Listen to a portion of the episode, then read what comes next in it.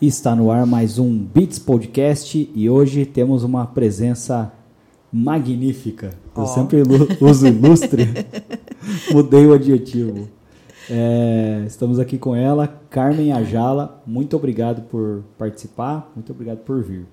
Eu que agradeço o convite. Estou honrada né, de estar aqui com vocês. Já tinha acompanhado algumas coisas aí pela internet, acompanho o trabalho e parabéns pelo trabalho. Estou muito honrada de estar aqui, de verdade. Legal. Obrigado e parabéns pelo seu trabalho também. Obrigada. É, bom, para começar, vamos contar um pouquinho da, da sua história, como que você chegou nessa posição que, que você tem hoje, que você estava me falando fora do ar aí, né? Tem seis empregos, né? Quando eu falo isso, o pessoal, você é louca, precisa de tudo isso? Não, não precisa, mas uma coisa acaba é, se ligando à outra e a gente sabe e a gente acaba fazendo, né? Então, eu sou filha única de cinco irmãos. Geralmente quando você faz o que gosta também. É, é não adianta. Né? É, e eu não sinto que eu trabalho. Eu brinco, eu tenho seis empregos, mas eu não sinto de verdade que eu trabalho, porque eu gosto muito de tudo que eu faço. Então, para mim é, é uma coisa bem bacana. Legal. Então, eu sou filha única de seis irmãos, de um pai assim extremamente machista, que vem de uma família de militares. Uh, minha mãe, muito humilde, é, é, faxineira, então eles não tiveram oportunidade de dar educação. Então eu sempre vi muito meus pais trabalharem a beça para dar o melhor para a gente. E eu sempre falei, ah, eu quero trabalhar muito para dar o melhor para minha mãe. E aí eu sempre fui buscando a contramão dos meus irmãos. Meus irmãos começaram a trabalhar cedo em, é, em chão de fábrica. E, e eu falei, eu quero buscar aprender mais para chegar em algum lugar. Então, eles não, não, por questões de ter que trabalhar ajudar a família, não estudaram. E eu sempre, filha única presa em casa, não podia sair, tinha um monte de livros em casa, e eu fui curiosa, eu comecei a ler e fui aprendendo um monte de coisas. Falou que você tinha filha única, mas falou dos seus Eu irmãos? sou filha única de, como mulher. Como São mulher. cinco homens e ah, eu de ah, mulher, putz, né? É, são entendi. cinco homens, aquela coisa do, do machismo velado. Eu cresci numa família extremamente machista. É, e meus irmãos foram trabalhar muito cedo, eu em casa. É, com 13 anos eu falei, eu preciso trabalhar, fazer alguma coisa, e fui vender jazigo de cemitério na rua. Minha mãe começou a me procurar, onde você estava, onde você estava? Eu falei, fui trabalhar. E isso, quando ela descobriu, já tinha uma semana que eu estava trabalhando. Então eu comecei a buscar aprendizado e estudar muito cedo. É, eu tive uma boa oportunidade, um colega me convidou para para trabalhar com ele. Eu descobri que eu fui trabalhar no Banco Nacional e o banco ele tinha aquela coisa de dar bolsa de estudo. Então, com eles eu ganhei uma bolsa é, e fui fazer faculdade. A família brigou, porque, poxa, mas você é pobre, pobre não faz faculdade. E, resumindo a história que foi longa, eu fiquei meses sem falar com os meus, meu pai. Ele não aceitou que eu fosse fazer faculdade, né? Ele achava que eu tinha que trabalhar de faxineira e, e nada contra a faxina, porque minha mãe era. Mas aí foi surgindo oportunidades. Quando eu terminei a faculdade, falei, poxa, eu sei tudo, né? Publicitária. agora eu sei tudo, vou é, abrir minha empresa. Posso fazer um comentário? Você falou, ah, é, pobre não faz faculdade, né? É. Tem uma pessoa, uma conhecida minha, né, que ela falou que quando ela começou a namorar, assim, ela já trabalhava e ela, ela foi fazer uma viagem. Era uma viagem, assim, simples, assim, perto. Aí diz que a mãe dela falou: ah, isso não é pro nosso bico. Então, tipo, esse negócio é de. É preconceito. Do pro, da própria pessoa família. de não sair de determinada condição, né? É Exatamente. É Para mim foi muito difícil essa decisão, porque, como eu disse, eu vim de uma família extremamente machista, cinco irmãos, só eu de mulher, só eu fiz faculdade, só eu estudei. E por muito tempo meus irmãos ficaram sem falar comigo, porque eles achavam que eu era é, queria ser melhor, queria esnobar eles. Estava se achando. Estava né? me achando por eu estudar. Então eu tinha 60%, 100% de bolsa, 60% de bolsa pelo banco. E minha mãe, muito feliz, foi era a única feliz na história, conseguiu um percentual com o chefe dela e aí eu me formei. Para ele era legal me ajudar, porque ele, como dentista, tinha isenção fiscal. Então, para ele era tudo certo. Fazia sentido, né? Fazia sentido, mas eu passei muitos apuros por ter esse diploma e irmãos de mal, pai sem falar comigo, mas eu fui adiante. Falei, e nesse paralelo, eu comecei a ajudar numa igreja, né? E quando me vi, eu já era coordenadora de grupo de, de, de, adolescentes e de jovens, e ali eu fiquei até os meus 25, 26 anos. Por que, que eu estou contando isso? Porque tudo isso faz parte da minha formação hoje, do que eu faço hoje. Eu saí da faculdade achando que eu sabia tudo, que eu já podia abrir minha empresa, abrir uma empresa de eventos. Nesse período, eu fazia poucos anos que tinha me casado, e eu, meu marido se formou em administração e eu em comunicação social fomos abrir uma, uma, uma empresa de eventos. Nós já sabemos tudo. Você sabe administração, você vai saber dirigir a empresa e eu sei comunicação, vai dar tudo certo. A gente adora evento, ele tocava, ele tinha uma banda, ele achava que ele sabia tudo. Resumindo a história, em, em alguns anos nós perdemos tudo que a gente tinha.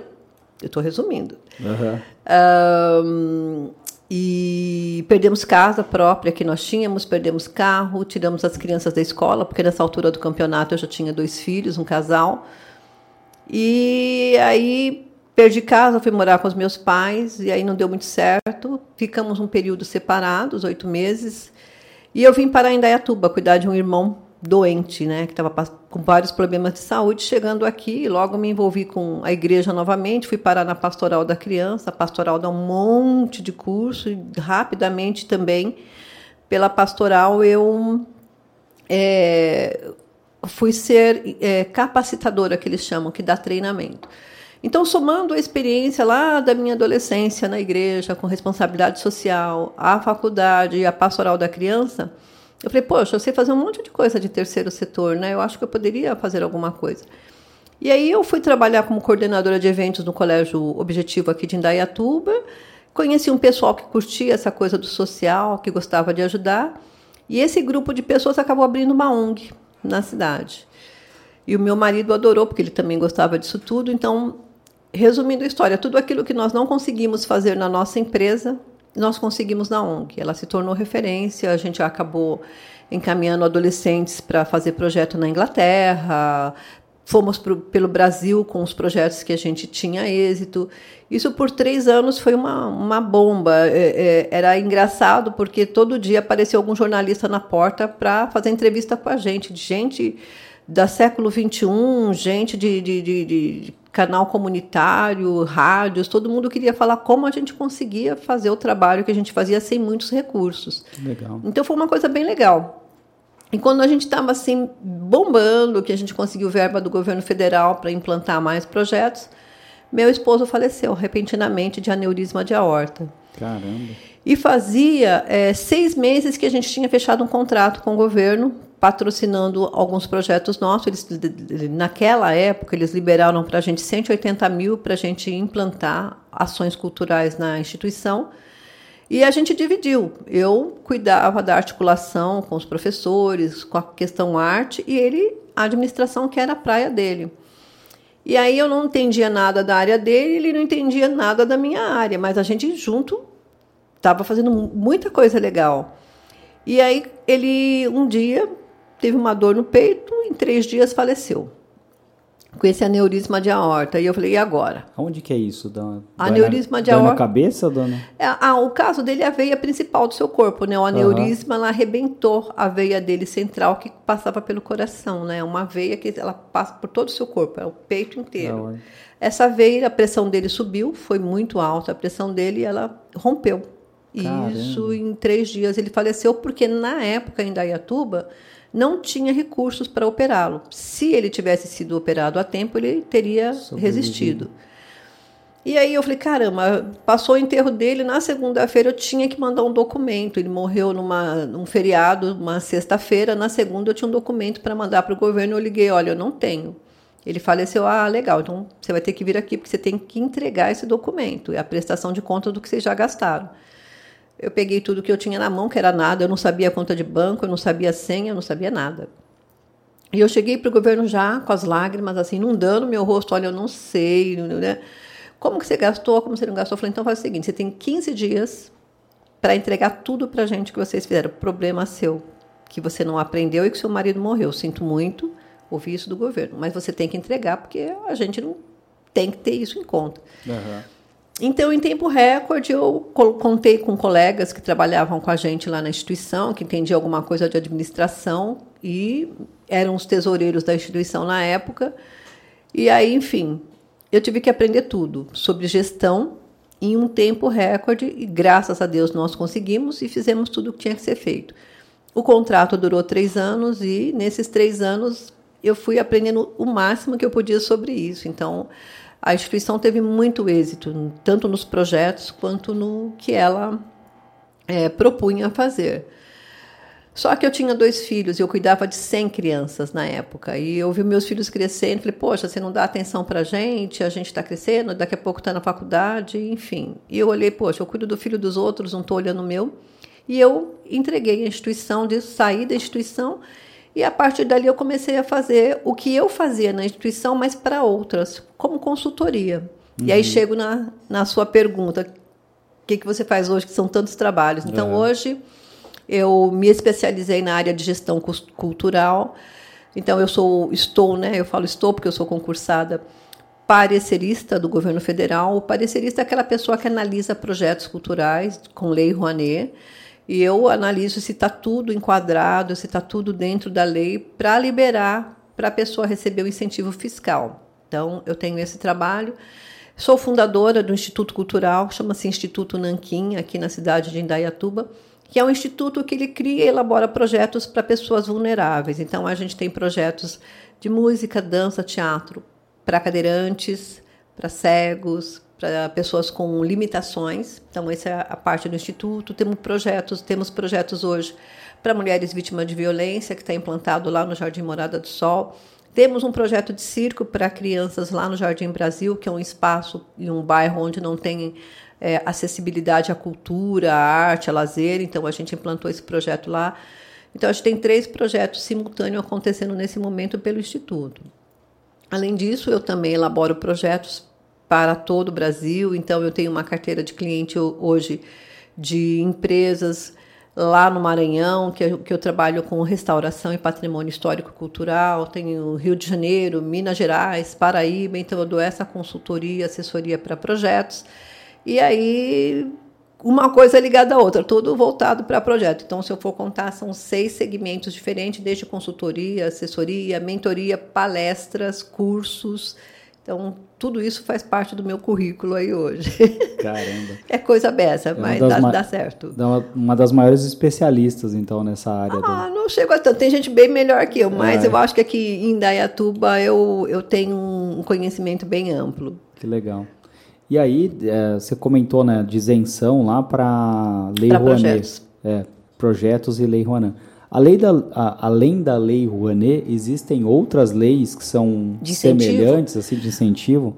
Olha, hoje a lei mais é, respeitada, vamos dizer assim, mais conhecida, mais falada, mais é, polemizada é a Rouanet. Porque uhum. todo mundo acha que o governo dá dinheiro para os projetos, e não é. Né? A Lei Rouanet é uma, uma lei é, que ela isenta o, o, teu, o imposto de renda de empresas, até 6% do imposto de renda de empresas, que ajudam projetos culturais. E quando a gente fala de projetos culturais, eu não estou falando de artista, eu estou falando lá daquele circo naquela cidade lá no interiorzinho, daquele grupo folclórico lá na Bahia, daquele grupo lá no Pará de, de, de, de danças típicas. Então, a gente está falando de pequenos, que a gente chama de pequenos fazedores de cultura. Então, ela é uma lei que ela foi feita para esse pessoal. Hoje, por exemplo, quem muito usa essa lei são os grupos folclóricos do Sul, né? Santa Catarina, Nossa. Paraná, aquelas é, é, é, festas lindas e maravilhosas de gramado, de Natal, são todas com leis de incentivo. Tem festas japonesas com leis de incentivo, tem encontros, fóruns culturais, todos feitos com lei de incentivo. Então, não é direcionada exatamente para artista. Né? Então, foi feita para o artista pegar dinheiro do governo. Não, não o, o, o, Sérgio Rouanet, que é o, o criador dessa lei, quando ele fez, é, a história é mais ou menos assim. Existia uma lei chamada Lei Mendonça. A Lei Mendonça ela era uma lei que isentava o imposto para todos os grupos de orquestra sinfônica. E era só em São Paulo. Hum. E começou a ficar uma coisa muito legal. E a TV Cultura se apropriou no sentido de ter muitas apresentações de orquestras sinfônicas, programas de orquestras sinfônicas, por conta da lei que ajudava e pagava. E isso mantinha a TV no ar, né? que era onde ajudava. E aí o, o pessoal começou a pensar: poxa vida, acho que era na época do, do Fernando Henrique. É, é, porque uma lei só de orquestra, se a gente tem uma multiplicidade de ações culturais pelo Brasil afora.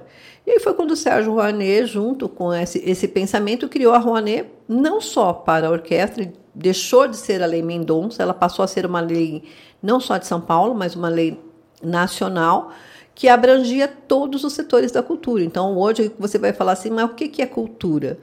Cultura é desde um grupo de dança até um, um, uma, um curso né, de, de, de para você escrever um projeto, para você dar uma oficina cultural, para você ensinar alguma arte.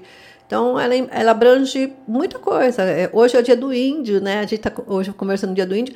Os índios usam, usam Lei Rouanet também, porque os índios querem manter a tradição uhum. aí do seu, do seu povo, quilombos.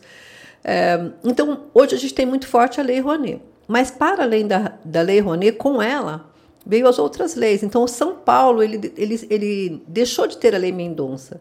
Ah, não mas, existe mais a Mendonça. Não, porque ela virou a Lei Rouanet a nível Brasil. Tá. E aí entrou o PROAC. O PROAC ele não é uma, uma lei de imposto de renda como a Rouanet. A Rouanet, você, a empresa que patrocina, ela tem isenção de até 6% do seu imposto de renda, né, do devido. O PROAC, ele tem o PROAC que a gente chama PROAC ICMS, que é outra lei de incentivo. É uma lei para todo o estado de São Paulo, para quem paga muito ICMS. Então, as empresas que têm aquela carga tributária imensa de ICMS, ela tem, no estado de São Paulo, ela pode patrocinar projetos culturais para isenção de ICMS. ICMS. Em Dayatuba, ela não tem uma lei própria, mas existe alguns municípios que têm uma lei própria para IPTU, porque hum. tem grandes indústrias que pagam IPTUs. Então você me perguntou, existem outras leis? Depois da, do sucesso da, da Lei Rouanet, muitas leis outras surgiram. Então hoje a gente tem a Lei do Idoso, a gente tem a Lei é, do Meio Ambiente, para coisas como meio ambiente. Tem municípios que têm a lei própria para assistência social, né? É, tem outros para o conselho do, do, do, adolescente. Então, existem várias outras leis que são é, estaduais e municipais. Então, depende do estado e do município. O Rio de Janeiro, ele hoje é um estado muito forte no, no, na lei do ICMS, até mais do que o estado de São Paulo. Então, no, é, no Brasil existem leis de isenção fiscal de ICMS, de PTU, outros, outros, outras é, questões tributárias, mas cada cada cidade, cada estado com a sua peculiaridade. E a nível federal, você tem leis aí para idoso, para menor, para meio ambiente, para sustentabilidade. Está muito essa coisa da sustentabilidade hoje, meio ambiente, então existem alguns incentivos nesse sentido, né?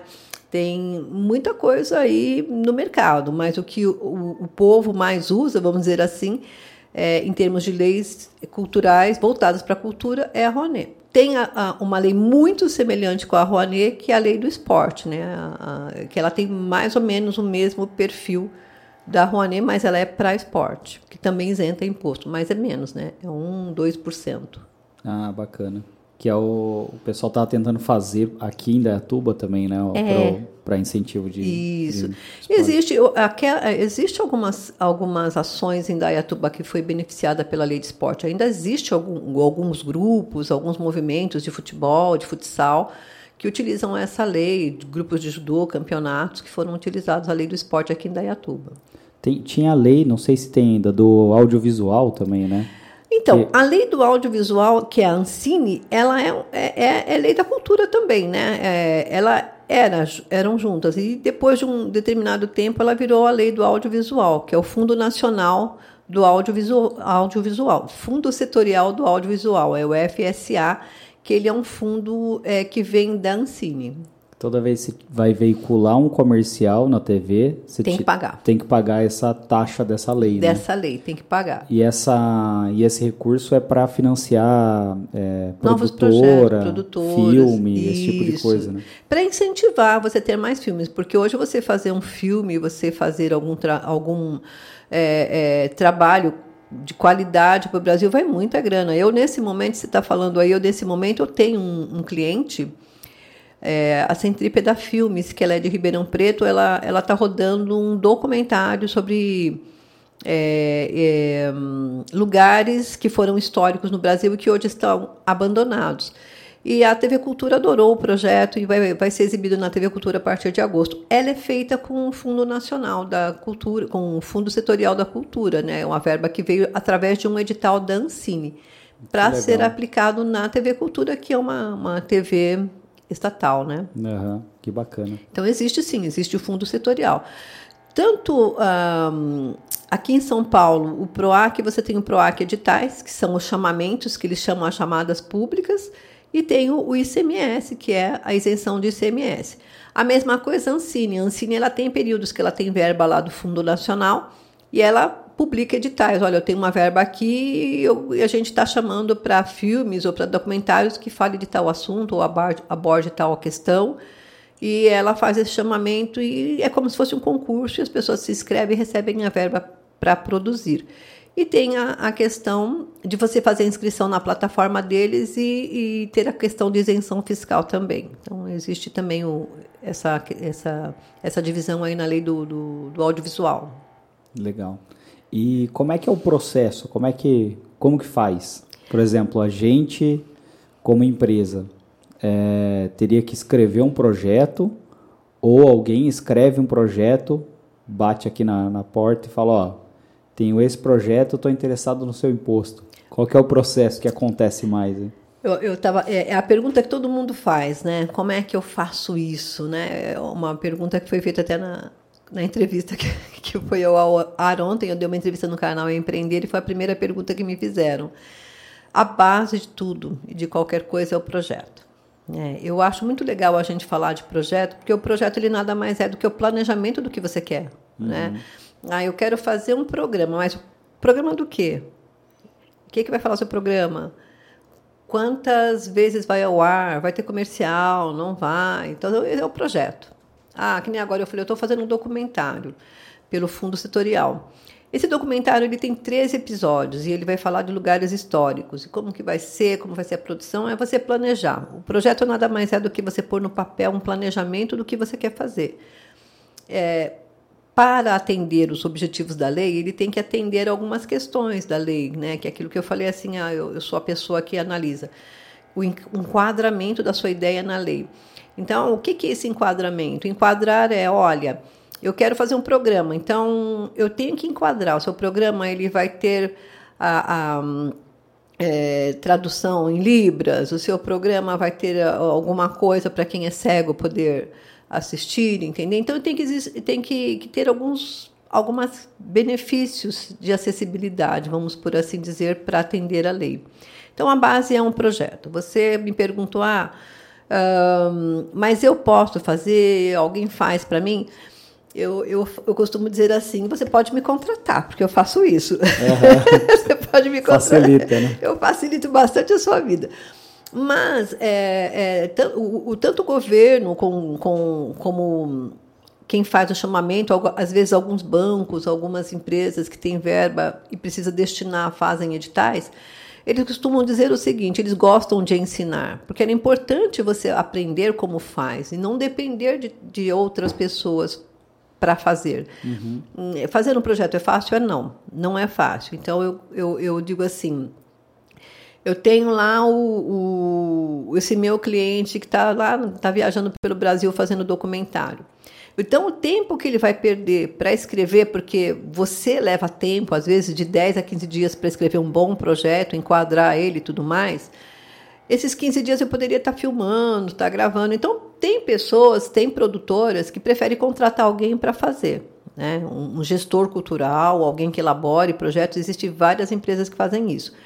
Mas é legal também você saber fazer para que você também conheça os caminhos da, da pé, das pedras e até porque, no final das contas, é você que vai ter que prestar contas disso, né? Uhum. Então, o caminho é você escrever um projeto, se ele é edital, fazer a inscrição na plataforma do edital, se ele é, é, é, é para uma empresa, encaminhar para a plataforma da empresa, é, atender os requisitos mínimos né, de, de, que o edital pede, que o concurso pede, ou que, o, que a lei pede, e aguardar esse, essa aprovação. Se for um de lei de incentivo, que é o que a gente está falando aqui, e o seu projeto está aprovado, é você aí entrar na etapa 2. O que seria essa segunda etapa?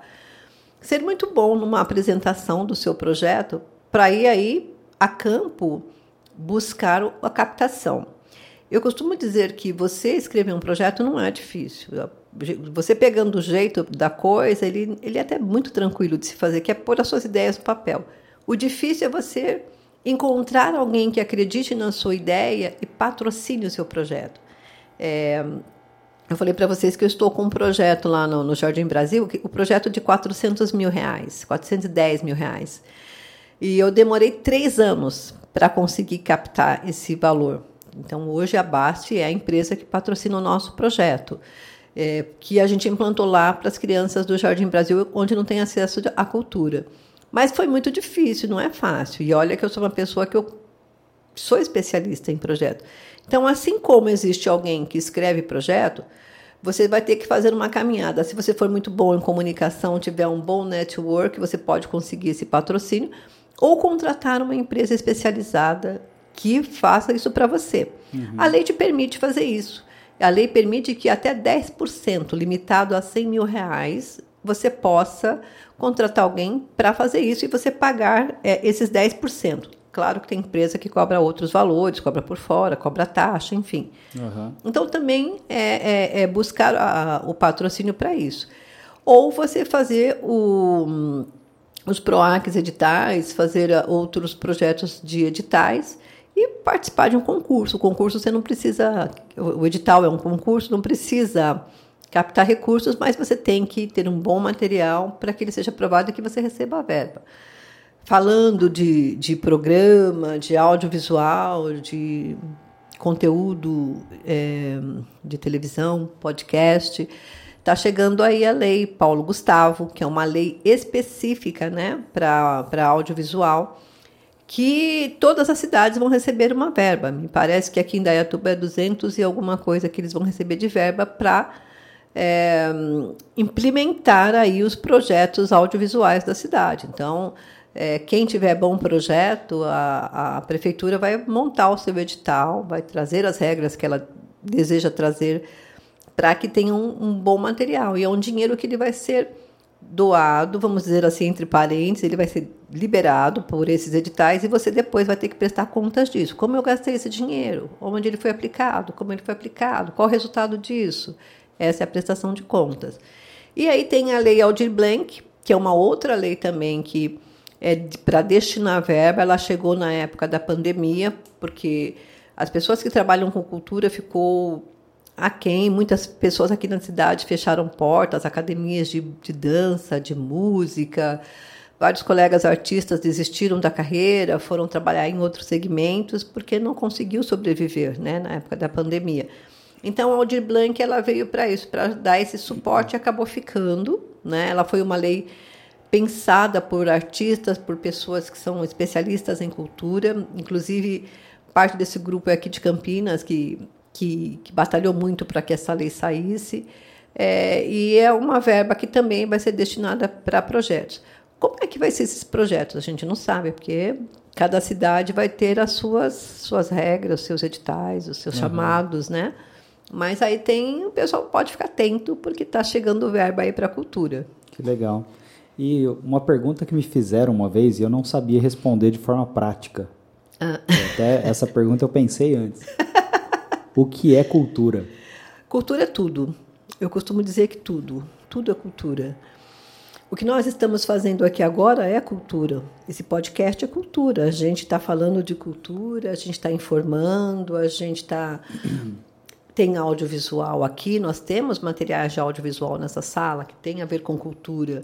Cultura é, eu que, que viajei pelo Brasil aí, desde você ensinar uma pessoa amamentar, a ama de leite, aquelas mães de leite que são tradições antigas, isso é cultura. É uma cultura de uma determinada região, onde uma mãe não pode amamentar e tem a sua ama de leite. Então, isso é uma ação cultural. A culinária é cultura. Nós temos em São Paulo aí a, o virado a paulista que virou patrimônio cultural. É um prato que ele nasceu em São Paulo, ele virou patrimônio cultural, assim como o queijo é culinária e é um patrimônio cultural de Minas. Então, se você for pensar. Bauru também. Né? Bauru também veio da cidade de Bauru. É um patrimônio cultural de uma cidade, porque nasceu dali. É uma cultura que naquela cidade as pessoas têm aquele hábito, né? De repente, lá é, na Escócia, os homens andam de saia. Isso é cultura, é a cultura de um local. É Aliás, é podiam, podiam dar uma liberada de andar de saia, porque deve ser gostoso pra Deve ser ótimo, né? Fica mais à vontade, né? O calor que faz aqui, aqui né? Aqui em Dayatuba, nossa senhora. E lá na Escócia nem é tão calor, né? Não, lá é frio. Então... Os homens andam aquelas meionas lá, botas. então, cultura de uma forma mais prática, né? Eu, exemplifiquei aqui algumas coisas de uma forma mais prática, é a identidade de um local, é a identidade de um povo, é o que traz a tradição daquele lugar e que faz com que aquele povo tenha a sua, é, a sua regionalidade, uhum. né? No Brasil, a gente tem muito disso espalhado. Então, no Pará, se você for lá, tem umas comidas típicas que só encontra lá. Posso falar uma, uma coisa que é um palavrão, vai, mas é um palavrão, acho que não, não vão cortar. Tem um cara aqui na Tuba, um, um, senhor, ele é conhecido como o velho São Paulino. Ah, já ouvi falar. Já ouviu falar? já ouvi falar. E eu não conhecia ele daqui de Neatuba. E aí eu tava, tava em São Paulo, lá com, na casa de uns parentes, aí ele falou, cara, você já viu esse velho aqui que é São Paulino? São Paulino roxo, fica bravo, não sei o quê. Aí eu peguei, olhei o vídeo e vi ele xingando. Aí ele xingou, ah, xingou disso, xingou daquilo, e falou, ah, morfético. Falei, isso aí é de Idaiatuba, hein, velho? Falei, isso aí. Isso aí... é de Idaiatuba. Esse palavrão tem CEP. Tem CEP, é. Aí eu fui ver, ele era de Idaiatuba mesmo. É de Idaiatuba, é verdade. É uma tradição da cidade, é uma coisa é, que nasceu aqui. Então é, a identidade. Você, você de outro lugar, pô, mas isso é de Indaiatuba. Olha como a identidade de um lugar é a cultura do local. Essa palavra morfético, é, de onde surgiu isso, né? É, é, outro dia eu estava conversando com uma moça, ela falou para mim assim: Olha, eu estou fazendo um projeto, minto, não é moça, minha sobrinha. Eu vou abrir um ateliê. Ah, que legal, você vai abrir um ateliê do quê? Ah, de costura, de, de, de criação de roupas. E o nome dele vai ser Borogodó. Eu falei, ah, de onde você tirou esse nome? Ah, eu já ouvi falar tanto nesse nome que eu gosto dele. Eu falei, mas eu conheço quem inventou esse nome. Foi um ator de novela dos anos tal, começou na TV Tupi, depois foi para a Globo. É um ator que criou um espetáculo com o nome do O do Borogodó. Ele tem registro, inclusive, disso. É mesmo? Achei é que mesmo. era uma expressão popular. Assim. Virou. virou. Ela virou uma expressão popular, mas ela nasceu através de um espetáculo que foi criado de um artista. Eu não sei nem se ele está vivo, mas na época que eu o conheci, conheci em São Paulo, na, na, numa produtora. E ele tem toda a documentação registrada que ele que criou esse nome através do espetáculo dele, o O do Borogodó. Caramba, então é, é uma expressão popular que virou cultura de uma fala. Então, cultura é tudo que, que identifica um, um, povo, um local, uma pessoa, uma região. Então, cultura é tudo. Esses dias eu vi uma matéria também falando sobre os povos mais limpos mais higiênicos. Ah. E o brasileiro estava no topo, era o, era o povo mais higiênico, mais limpo. Ah, que interessante. Aí eu comecei a fazer uma reflexão. Porque o índio tomava bastante banho. Banho nos rios, né? né? É, é. Então ele sempre tomava banho, já tipo não tem pelo. Então é, uma das, da, das hipóteses, aí é a minha hipótese, né? é que a gente trouxe isso lá do, do indígena. A outra, acho que é Oswaldo Cruz, que era o, o higienista lá, que é Ambientalista? Não, acho que ele era um médico. Hum. É... Ah, sim, sim, Oswaldo Cruz, tá. Que inventou a vacina. Isso, que, que trouxe e foi vacinar a galera lá no, no Rio de uhum. Janeiro, né? Sim. E aí o, o governo sanitarista, brasileiro. Ele era sanitarista, sanitarista. Aí o governo brasileiro na época começou a investir em campanhas de vacinação higiene. De higiene. Era vacinação, depois é, para escovar os dentes, e isso e aquilo. Tanto que eu morei um tempinho na Alemanha E a mulher foi perguntar, eu morava numa casa que era em cima e a dona da casa que alugava a casa era embaixo. Aí ela foi perguntar pro meu primo se eu tinha algum tipo de doença, porque eu tomava banho todo dia, né? Falei, eu tô dando uma maneirada de tomar banho aqui ainda. Você sabe que hoje eu estava conversando com uma pessoa e eu falava exatamente isso que você está dizendo aí. Eu fui fazer um trabalho, um projeto, eu implantei um projeto lá em Granada, na Espanha. E eu fiquei uma semana né, em Granada implantando esse projeto logo que eu saí da, da instituição.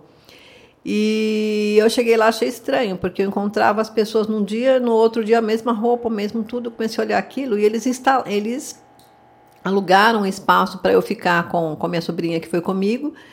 E de vez em quando ia alguém lá nos acompanhar e o pessoal realmente achava estranho que a gente tomava banho todo dia. E um dia ninguém aguentou e nos perguntou: mas por que vocês tomam banho todo dia? Não, mas tem que tomar banho todo dia, né? Aí eu falei ao contrário, mas então agora eu pergunto: por que vocês não tomam banho todos os dias, né?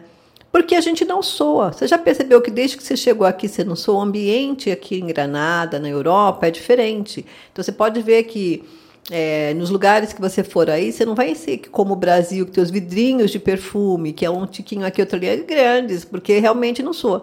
E a gente fez um teste, né? Eu e minha sobrinha, muito curiosa, fizemos um teste e a gente cheirou. Fica sem tomar banho e não, não e se cheira, ou tenta, né, sentir o cheiro. E de fato, a gente não suava. A gente não suava e não tinha, não, exala, não, não, não tinha aquele cheiro ruim, né?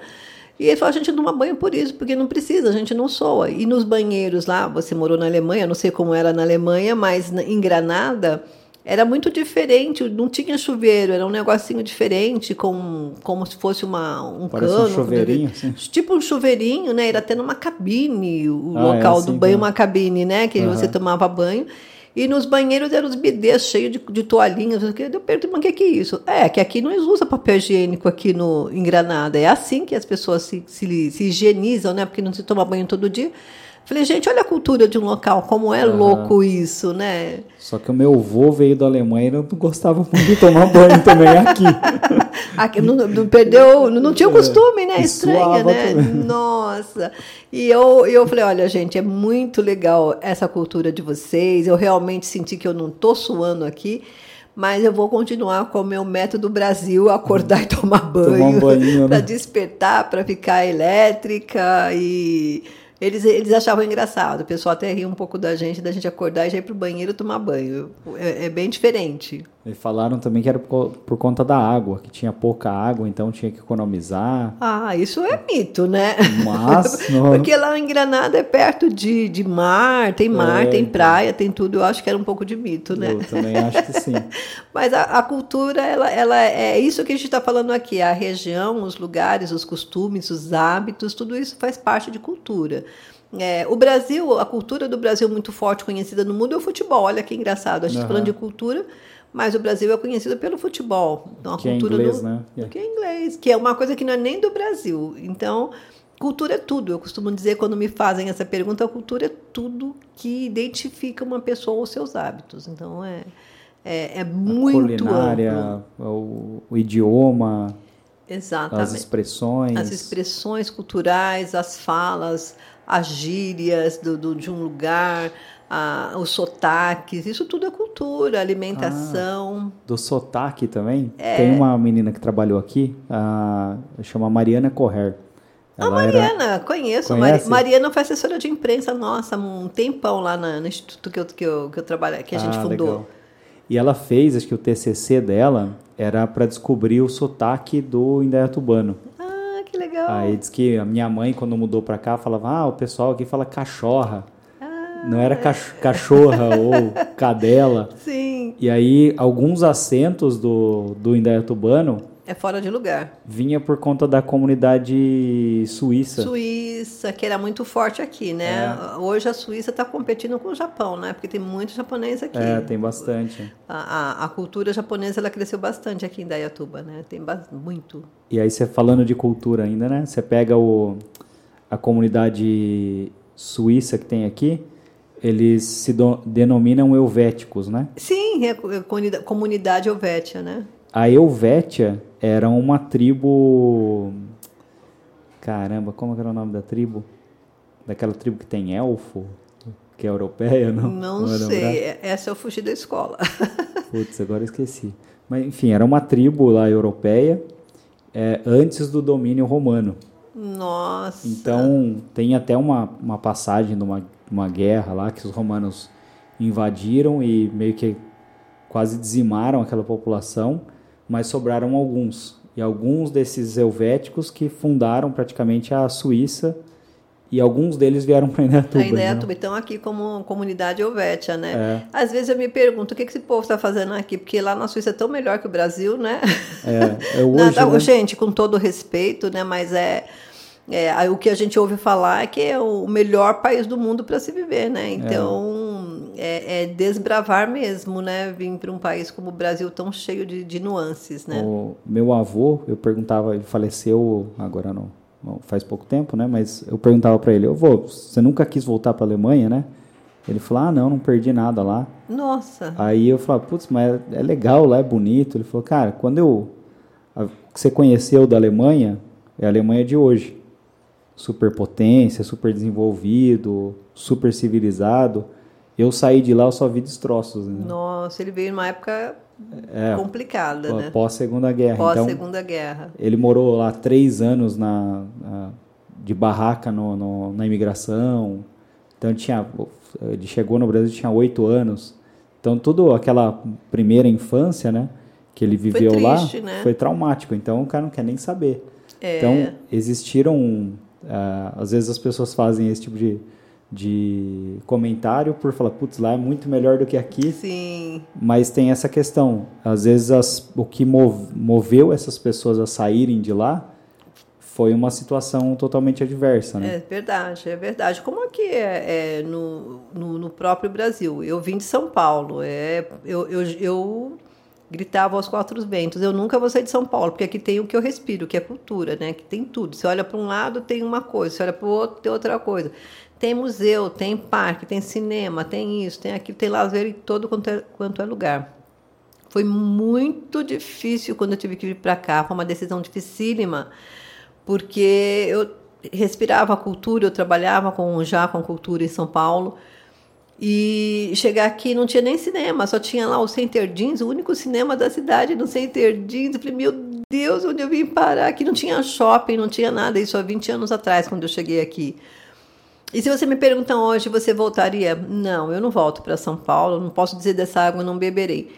Mas a qualidade de vida que eu conquistei aqui, que eu tenho aqui, eu acho que, que em São Paulo não me proporciona. Não mais, né? é, e até mesmo esse conhecimento que eu tenho hoje, essa, essa uh, amplitude de, de conhecimento, de saber é, de poder estudar. Eu acredito que eu tenha dado uma qualidade de vida para os meus filhos que se tivesse lá não teria dado. Eu tenho dois filhos hoje, é, um casal, os dois formados, os dois praticamente trabalham nas suas áreas.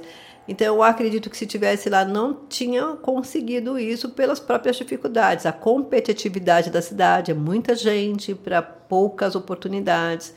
E eu consegui crescer e desenvolver aqui. Então a gente fala assim: ah, a gente vai voltar para lá. Mas é o que você acabou de falar, naquela época que a gente vivia, era uma situação, hoje é outra. Né? Será uhum. que valeria a pena você retornar para um lugar? Existe a, a cidade digital, né? É. Que, que amplia muitos limites ali de, da cidade. Então você consegue. Que nem eu tenho lá uns, uns parentes que moram fora. Cara, eu converso com eles. Se, é, como se tivesse ao vivo. namorado do sol. É, né? com uma qualidade sensacional. É aquilo que eu falei para você. Eu hoje trabalho, acredito que são cinco ou seis estados do Brasil eu presto serviço. Eu tenho cliente em cinco, seis estados, né? Cada um com uma coisa diferente. Né? No Maranhão é patrimônio histórico, no Rio de Janeiro é teatro, em, na Paraíba é música. Então, mas é o que você falou. Eu faço tudo isso de forma digital. Se você me falar, você conhece os lugares? Não, não conheço nenhum lugar e tão pouco pessoalmente as pessoas. O nosso contato ele é extremamente virtual, mas com a mesma qualidade de trabalho que se eu tivesse aqui na frente da pessoa. Uhum. Talvez até melhor, né? Porque você faz uma entrega com maior qualidade. Porque não. você está fazendo isso com qualidade num ambiente favorável. Às vezes você pega alguém que mora em São Paulo e trabalha, não trabalha home office, né? Cara, o cara pega três conduções, ele tem que sair três horas antes de casa. Exatamente. Tipo, três horas, ah, vamos colocar três horas para ir, três para voltar, são seis horas num sim, dia de 24. Sim. Então, é o que eu falo, a qualidade de vida. Meu filho estava morando em São Paulo no período da pandemia, ele trabalhava num local, ele morava no extremo Zona Sul, e ele que tinha que trabalhar no extrema, acho que é Zona, Oeste, zona Norte, uma coisa assim, não sei. Sei que era muito longe, era para lá da Barra Funda, bem para lá. Lapa, não, sei te dizer qual região ali, não, não entendo. Mas eram duas horas para ir duas horas para voltar, quatro horas. Qual qualidade de vida ele tinha? Porque não saía, não passeava, não se divertia, porque não tinha tempo e quando tinha o final de semana tinha que cuidar da sua casa, fazer a comida, fazer as faxina, coisas para a semana, a uhum. faxina. Hoje ele está aqui, né? Ele teve Covid, acabou vindo para cá para se cuidar aqui, ficar perto da família. Hoje ele está trabalhando em outro local, em Roma, a qualidade de vida dele é outra. É outra questão, né? Outra situação. De que qualidade de vida você tem num lugar como esse que você fica quatro horas no trânsito, no né? trânsito, né? Todo dia, né? Não é uma vez. Isso rola um estresse, né? Rola. Isso rola um estresse, porque ficar duas horas naquele trânsito, com as pessoas mal-humoradas, aperto e tudo mais. Então, quando eu falo de qualidade de vida, de falar, não é que eu não gosto de São Paulo, eu nasci lá, gosto da cidade. Mas essa qualidade de vida, ela faz toda a diferença na qualidade do meu trabalho hoje. Né? Eu posso fazer uma entrega muito melhor, porque eu não estou estressado, eu não estou cansado, eu não peguei trânsito, não vi buzina. Teve uma, uma vez que a gente foi, a gente tem cliente lá, né? A gente já foi atender o cliente e antes a gente foi almoçar e foi nessas, sabe, essas padocas que vende tudo, assim. aí a gente sentou lá no, no, no balcão, aí tinha um cara que era baiano lá, Aí o cara pegou e falou: ah, vocês não são daqui não. E a gente conversando, risada, vocês não são daqui não, né? Falou, é, como é que você, que você sabe? Por causa do nosso porta, porteiro, né?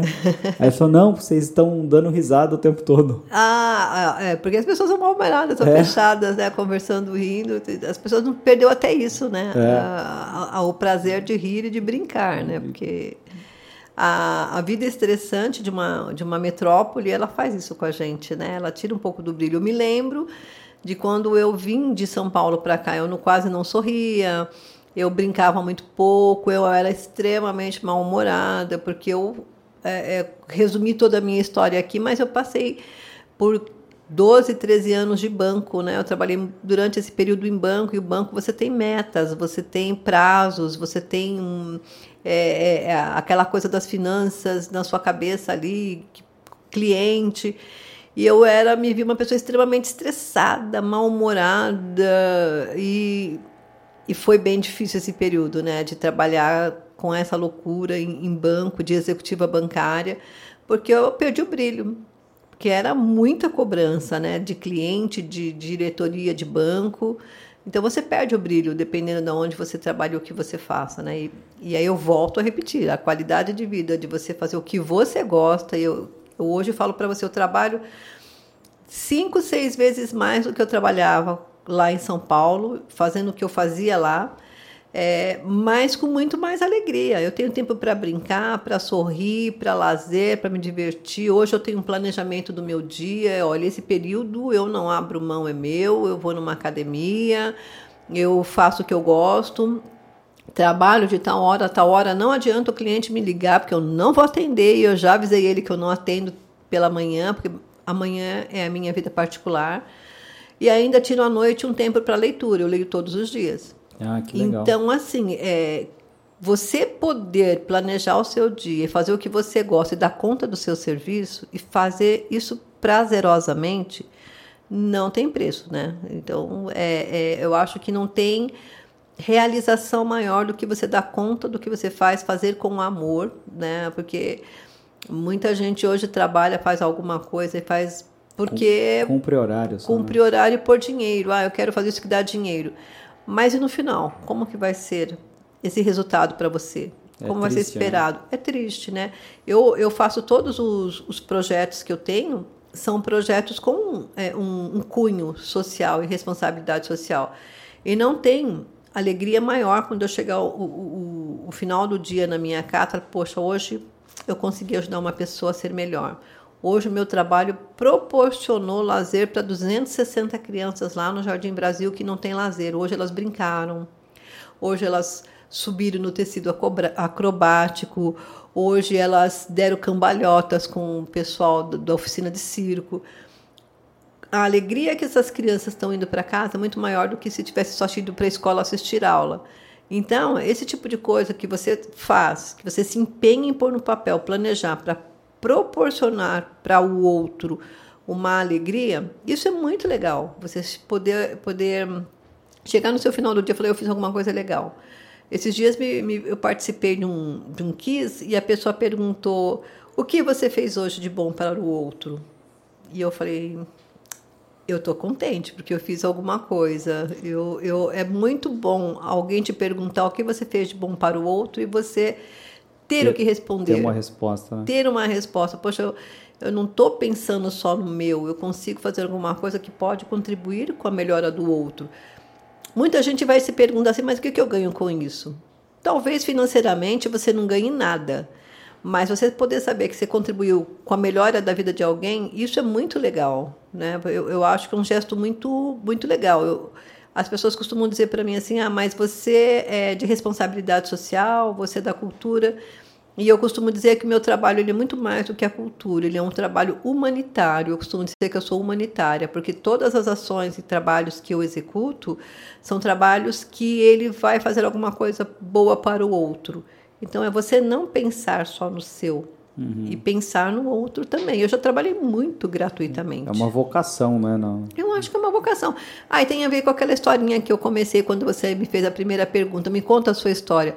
Eu comecei a minha vida com 13 anos de idade e não cuidar de, de grupo, não tinha nem idade para isso. Eu fui cuidar de grupo de adolescente na igreja. Então, é, é, ter que preparar material para falar, e eu nem tinha, eu era extremamente tímida. Como que eu vou falar para outro se eu nem sei falar para mim mesma, né? Uhum. Então, com 13 anos, eu fui participar de um grupo. Quando eu me vi, eu já estava lá coordenando. Nem sei por que me chamaram, para ser bem honesta, mas eu, quando eu me vi, eu estava lá. E quando chegou aqui, a mesma coisa. Eu fui, pô, eu vou visitar essas crianças na casa com a pastoral da criança, vou lá, né, dar uma contribuição uma vez por mês. Quando me viu, eu estava dando capacitação, estava dando treinamento para as pessoas que queriam ser voluntárias. Então, você poder contribuir com o crescimento do outro é muito bom. Né? Eu acho que a satisfação que ela vem para você é muito legal. Eu acho que a, eu acho que a gente todo mundo tem a centelha divina lá, né? Sim, sim. E sei lá, Deus olha e fala assim: "Ah, eu vou te dar um talento". Sim. E as pessoas têm o, o seu talento. Até Sim. teve uma, tinha uma campanha da. Acho que era da Axie antiga, que era. Acho que era Find Your Magic, já encontre sua mágica. Hum, sim. E, cara, é bem antiga a campanha, eu, eu lembro porque eu, eu falo, putz. Eu sou antiga. E eu lembro porque eu, eu fiquei refletindo sobre isso, que é, tipo, é uma verdade, né? Sim. Às vezes as pessoas, algum, alguém não está feliz em alguma posição, fazendo alguma coisa, que ela ainda não encontrou não a encontrou. mágica dela, não, não encontrou, encontrou, o talento. É verdade. Eu trabalho desde os 13 anos também com uh, na área de comunicação. Então comecei trabalhando em lista telefônica, jornal, Nossa, revista. Lista telefônica antiga, hein? Antiga. fui para aí fui para agência e continuei em agência. E aí a minha não casei ainda, mas a gente mora junto, né? Sua esposa, Minha tá esposa. junto a esposa, não tem jeito. aí ela fala assim, cara, eu tenho raiva de você. Eu falei, por quê? Ah, todo dia você acorda feliz, ah, cantando isso. pagode. Eu falei, pô, eu não tenho motivo para ser motivo triste. Pra ser triste, é verdade. Então acho que é isso, é a questão de você encontrar aquilo que você gosta. Você não, muitas vezes você não vai ser a pessoa mais rica do mundo, Sim. mais é, sei lá, bem sucedida. É o dinheiro não é tudo, eu não acho que seja, mas é um conceito muito meu, né? Eu acho que cada um tem um pensamento. Você falando isso, eu tive uma conversa ontem muito parecida com essa com uma pessoa, porque eu tenho uma um projeto social lá na paróquia Santo Antônio. Eu parceria com a igreja, a gente tem um projeto chamado Costurando Solidariedade de Tear de Saberes, que a gente tem as oficinas de corte e costura para as mulheres lá, né? E a gente tem 10 mulheres lá que estão fazendo enxoval para criança carente. E aí foi um moço lá consertar a máquina para gente. Ele foi para consertar porque as mulheres achavam que a máquina estava quebrada. Não estava. É, a gente não estava com a máquina ajustada. Uhum. Resumindo a história, esse moço ele acabou ficando tão encantado com o projeto que ele acabou nos auxiliando e conseguindo outras máquinas para a gente trabalhar. Então ele cedeu as máquinas. E ontem a gente pediu para ele botar lâmpada lá para as mulheres enxergar melhor para não é, costurar é, o dedo. Colocar as linhas, que são muitos lugares, são máquinas industriais para pôr linhas, né? E ele chegou lá com uma máquina de corte de tecido. E a, a, a moça lá que me ajuda, uma das voluntárias, falou assim: Mas quando você vai cobrar essa máquina?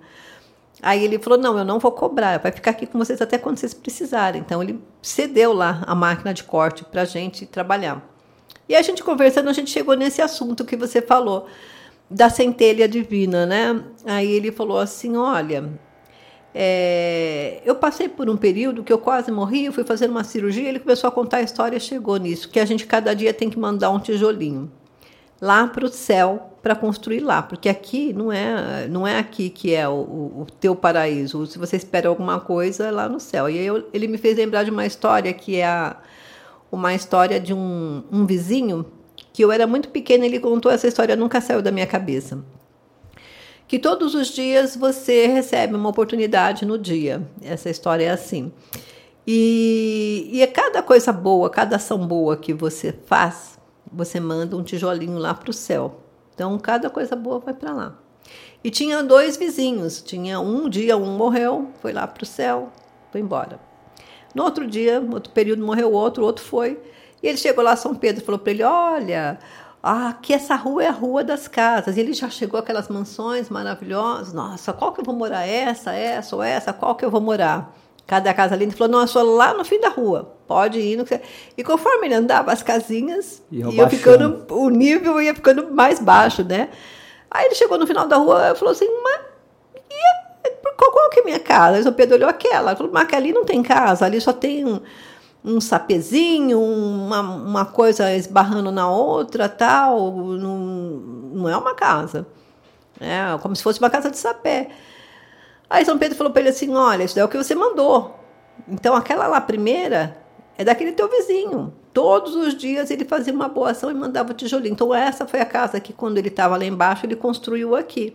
E essa que você fez. Você construiu isso. Isso é o que você mandou, só deu para construir isso. Então é essa que você vai ficar. Então é, é, é, é, mais ou menos isso. É, e desde muito pequeno eu sempre tive isso em mente, que a gente tem que dar a nossa contribuição. Essa história me ajudou muito na minha, na minha formação de intelecto. Eu sempre, sempre me lembro disso, que você tem que sempre fazer alguma coisa para o outro e para o seu bem, que no final quem ganha é você mesmo, né? De estar tá contribuindo. Eu falei para você que eu fundei lá uma, a instituição com meu marido. Tem uma frase uh, que eu lembrei, só para não, não esquecer, que eu tenho um empresário e a, e a freira, e ela estava cuidando de leprosos lá no, no Pacífico, era alguma coisa assim. Aí o empresário olha, olha para ela e fala, ah, eu não faria isso por dinheiro nenhum no mundo. Aí ela fala, nem eu.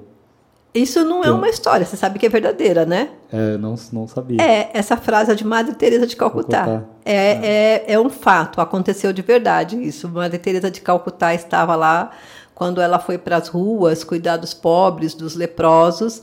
Madre Teresa de Calcutá estava lá cuidando e chegou um pessoal para entrevistar ela, uns jornalistas, uns empresários, porque tu ela entrevistar a Madre Teresa era uau, né? Era ganhar audiência, porque todo mundo queria ver a caridade. E ela estava limpando realmente um leproso lá e chegou a pessoa e falou: Nossa, eu não faria isso por dinheiro nenhum. Ela, nem eu. Então ela fazia com muito amor o trabalho dela. Então não é, não é uma história, não é fato, aconteceu é fato. de verdade.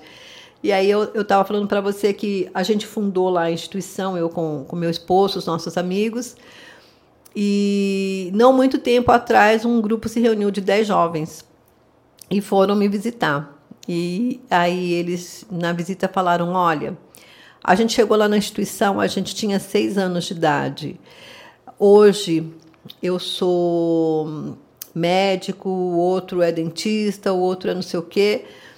E minto, é na, na, houve um encontro em São Paulo da instituição que eu fui lá quando eu tinha 13 anos, que eu fui ensinar tal.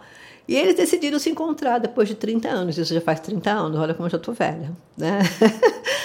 Aí eles decidiram se encontrar e o pessoal falou para mim, eu era a única senhorinha no grupo de tudo os jovenzinhos dos seus 30 e poucos anos. Aí eles começaram a conversar e um, ah, eu sou dentista, tenho meu consultório em tal lugar, ah, eu sou advogado, eu sou não sei o quê, o outro é, é gerente sênior da TIM, outro não sei o quê. E eles viraram e falaram assim, a gente é isso hoje, mas a base que você deu quando você estava lá é que nos deu um caminho, porque a gente poderia ser uma criança de rua ou de qualquer outra coisa. E, e o que você contribuiu, você foi uma ponte que nos auxiliou a chegar e ser as pessoas que nós somos hoje. Então, isso não tem preço. Você, depois de 30 anos, uma pessoa olhar para você 30 anos e falar: Olha, você ajudou na minha formação de caráter, no que eu sou hoje. E aqui em Dayatuba, existe cinco jovens que estão sempre falando comigo de quando eu fundei a instituição aqui com o meu marido. E, e, é muito legal, porque eu tenho um, um deles, o Wesley, ele sempre fala para mim: Olha, eu hoje conheço um teatro eu assisti peças, porque você possibilitou isso para mim, porque na minha vida eu jamais teria ido num teatro. Eu conheço o Teatro Alfa, eu conheço, eu conheço o Western Wide, eu conheço um monte de lugares porque o projeto proporcionou isso. E se não fosse o seu trabalho, eu não conheceria nenhum desses lugares, eu nem sei onde eu estaria hoje. Então eu quero um dia ter um trabalho como esse para passar para as pessoas o que você trouxe para a gente. O, a, a, o projeto ele me deu um, um, novo caminho de vida, porque minha, meu não tinha pai, minha mãe era problemática, meu padrasto alcoólatra, meu não sei que, meu irmão envolvido com drogas, eu poderia estar perdido nesse caminho. E eu não estou, porque o projeto não permitiu que eu fosse para esse caminho. Então eu quero, com o tempo, poder fazer um trabalho como esse para ajudar outras pessoas. Então é isso que eu falo para você. É, não tem preço você poder colaborar e saber que você evitou que um jovem hoje estivesse na rua fazendo coisa errada. Então, eu acho isso muito importante. Você ganha dinheiro fazendo ação social? Não, tem muita gente que faz por dinheiro, mas eu não faço não por dinheiro. Eu acho que é, algumas pessoas me falam, ah, você poderia estar melhor de vida. Poderia, mas não era esse meu propósito, ganhar dinheiro com isso. O meu propósito era ajudar o outro. Então eu venho de uma formação católica, até falando de questão cultural, eu venho de uma formação, eu, venho, eu sou católica, meus pais não, não eram, mas a cultura, ela me, me fez abrir o, a mente, e hoje eu tenho trabalhos feitos com pessoas quilombolas, que são de outras religiões afrodescendentes, é, matrizes africanas, é, trabalho muito com evangélicos, com espíritas. Então, é, isso é legal quando a gente fala de cultura, que ela mostra para você que uma denominação religiosa, ou de povo, ou de raça, ou de credo, ou de cor, não pode te limitar a fazer alguma coisa. Então, uhum. é, hoje eu trabalho com pessoas de várias outras religiões, de vários outros pensamentos, e eu confesso a você que eu cresço muito cada vez que eu converso com esse povo, né? Porque só contribui com o seu, a sua evolução, o seu uhum. crescimento como pessoa. Isso é eu acho que isso é muito legal de você trabalhar com cultura. O que eu acho legal, a primeiro na cultura, né? É, é legal que as pessoas. Eu acho que quando você conhece outras coisas, outra, outros lugares, outras culturas, se acaba vibrando numa, numa energia diferente. Sim. Sim. E aí você acaba não se encaixando mais naquele lugar que você estava. Estava, é. E aí eu acho que a função dela em tirar pessoas da rua, da, ou enfim, dos, dos riscos sociais, é, é esse. Tipo, ela conhecer algo que é legal. É, contar assim, quando eu era mais novo tal, enfim, já tive problemas na vida, assim. Quem não teve? É. Quem não teve? E aí a minha tia me levou para trabalhar muito cedo.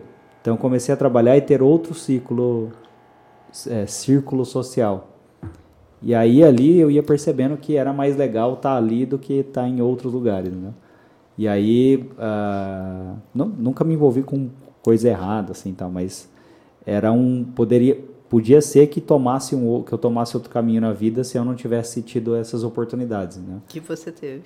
E aí você vai percebendo e com o tempo você vai amadurecendo, conhecendo mais, lendo mais, é, tendo mais autoconhecimento, você vai entendendo, ó, putz, aqui poderia ter acontecido isso, ali poderia ter ido para tal caminho.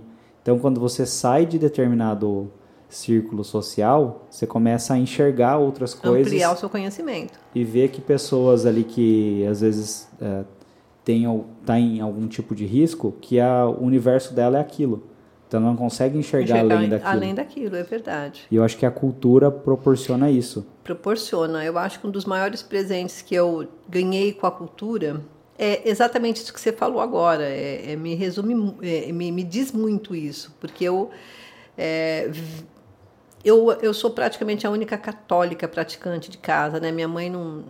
Ela veio de uma família evangélica, meu pai dizia que não tinha religião nenhuma, meus irmãos também. E mas eu acho que por eu atuar tanto no campo católico, eu cheguei até a brigar com um professor de universidade por religião. Então eu, eu tinha essa mente muito fechada, esse círculo muito fechado dentro daquilo que eu praticava.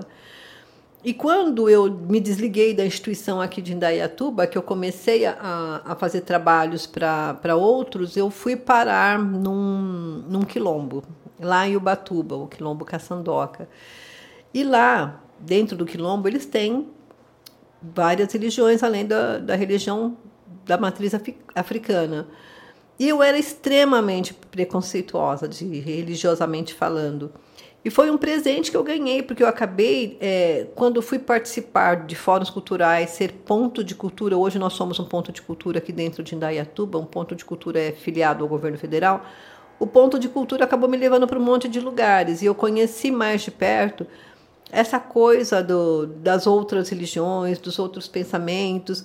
E quando eu fui viver nesse círculo de, de atender esse pessoal do quilombo, de começar a participar de fórum com pessoas de outras religiões que não a minha, a minha cabeça mudou completamente. Gente, o que, que eu estou fazendo preconceituosa desse jeito? Nossa, não é nada disso. Que coisa linda que esse pessoal pratica, que coisa linda que esse pessoal faz. Campinas, eu fui num, no, no, no, num quilombo, é, num jongo dito Ribeiro, e ele é referência em ponto de cultura em Campinas. E o trabalho deles é fantástico, maravilhoso. Eu acabei conhecendo outros trabalhos que são realizados também em Campinas, de mulheres que elas vivem da costura, de, de, de moda afro, tal, umas coisas muito lindas. Eu falei, gente, como a gente é preconceituoso por conta da religião. Olha quanta coisa interessante, desde de, de, de, roupas, acessórios, alimentação. Esse povo constrói, faz e contribui. E eu aqui tendo essa questão da discriminação, do preconceito, isso é muito. Então, isso eu acho que foi legal, que foi um, um tapa com luva de pelica, quando eu realmente decidi me especializar na área cultural e conhecer que tudo é de um povo, tudo é cultura e que a gente tem que respeitar isso, respeitar o pensamento do outro, respeitar aquele círculo que a pessoa cresceu e aprendeu a viver, porque aquela é a história dela. Ela não conhece outra coisa, então como é que eu vou julgar alguém que não conhece outra coisa? Eu não posso, né? A gente às vezes é muito injusto com o outro, né? Em julgar. E nós temos esse problema de julgar, né? Então, é, é eu acho que é um presente que eu recebi é, quando eu fui começar a participar e me especializar e tive essa oportunidade de conhecer outros povos, outros pensamentos, eu acho que foi muito positivo esse crescimento. Tem, tem uma outra questão cultural também. É, lá no, acho que é no Tocantins, eu tenho um irmão que ele morou em Tocantins. Aí ele disse que quando alguém morria na cidade, saía um carro anunciando, um carro de som anunciando que a pessoa morreu e os parentes, amigos ali, eles iam tinha uma tradição que era beber o morto. Então eles tomavam porre para pela lembrança do cara que morreu. Aí eu estava lendo um livro ah, um do Hans Staden, Duas Viagens ao Brasil. Sim. E a tradição indígena era os caras beberem, beberem. o morto com cauim, que era uma, uma bebida de. uma fermentação de mandioca, né? E eles pegavam as cinzas do morto e bebiam junto com aquela bebida. Pai eterno, é a cultura. Aí eu, eu associei, falei, cara, acho que isso vem daí. Vem daí, aí associou, eu. Aí veio uma entrevista do Zeca Pagodinho no, no Jô, muito tempo atrás.